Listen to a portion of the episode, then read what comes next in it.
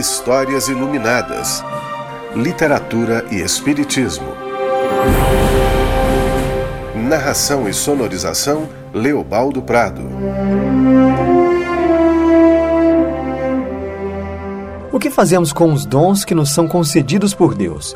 Muitas pessoas são luz no caminho de outras e nem sabem disso ou não dão importância. Muitos acreditam que não fazem diferença no mundo porque não estão à frente de grandes empreendimentos ou não têm profissões cobiçadas e invejadas pelos homens. Mas em qualquer contexto, ser o farol na vida de alguém é uma grande responsabilidade, como vai descobrir o protagonista da história de hoje.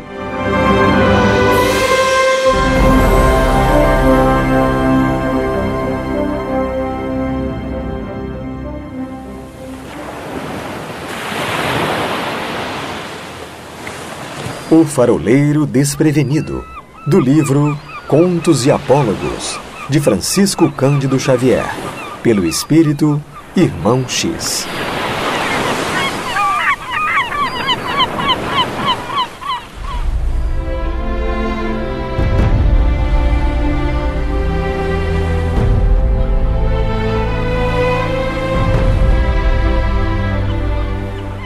O soldado Teofrasto homem de excelente coração, fora nomeado faroleiro por Alcibíades na expedição da Sicília, a fim de orientar as embarcações em zona perigosa do mar.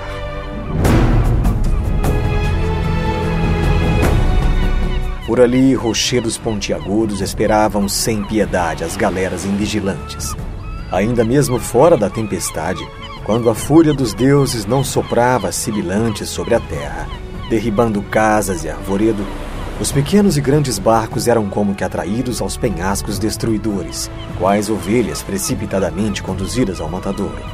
Quantos viajantes haviam já perdido a vida e os bens na traiçoeira passagem? Quantos pescadores incautos não mais regressaram à bênção do lar? Ninguém sabia. Preservando, porém, a sorte de seus comandados, o grande general situou Teofrasto no farol que se erguia na costa com a missão de iluminar o caminho equóreo dentro da noite. Para garantir-lhe o êxito, mandou-lhe emissários com vasta provisão de óleo puro. O servidor, honrado com semelhante mandato, permaneceria no ministério da luz contra as trevas, defendendo a salvação de todos os que transitassem pelas águas escuras.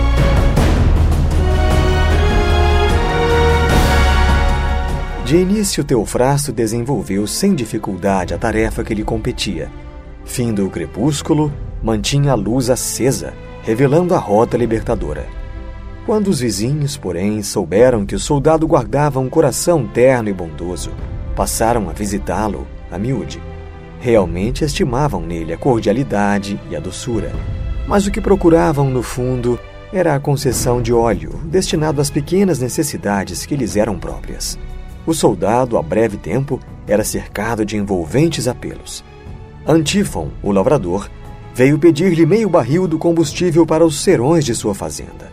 Eunice, a costureira, rogou-lhe duas ânforas cheias para terminar a confecção de algumas túnicas, além das horas do dia.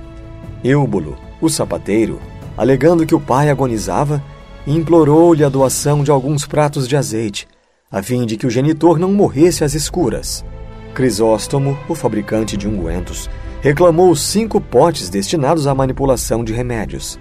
Corsiro, o negociante, implorou certa cota mais elevada para sustento de algumas tochas. Todos os afeiçoados das redondezas, interessados em satisfazer as exigências domésticas, relacionaram solicitações simpáticas e comoventes. Teofrasto, atingido na sensibilidade, distribuiu o combustível precioso pela ordem das rogativas não podia sofrer o quadro angustioso, afirmava. As requisições, no seu parecer, eram justas e oportunas. Assim foi que, ao término de duas semanas, esgotou-se a reserva de 12 meses. O funcionário não pôde comunicar-se facilmente com os postos avançados de comando. E tão logo se apagou o farol solitário. Por várias noites consecutivas, os duros penhascos espatifaram embarcações de todos os matizes.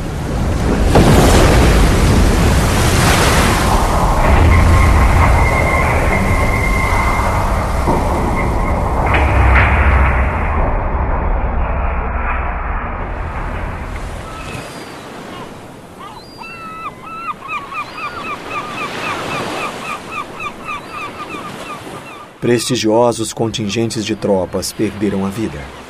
Confiados pescadores jamais tornaram ao ninho familiar.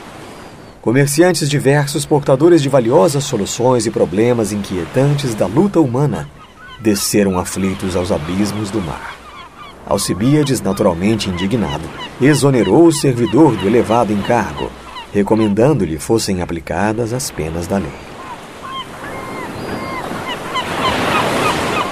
O médium cristão é sempre um faroleiro com as reservas de óleo das possibilidades divinas, em benefício de todos os que navegam a pleno oceano da experiência terrestre, indicando-lhes os rochedos das trevas e descerrando-lhes o rumo salvador. Todavia, quantos deles perdem a oportunidade de serviço vitorioso pela prisão indébita nos casos particulares que procedem geralmente de bagatelas da vida?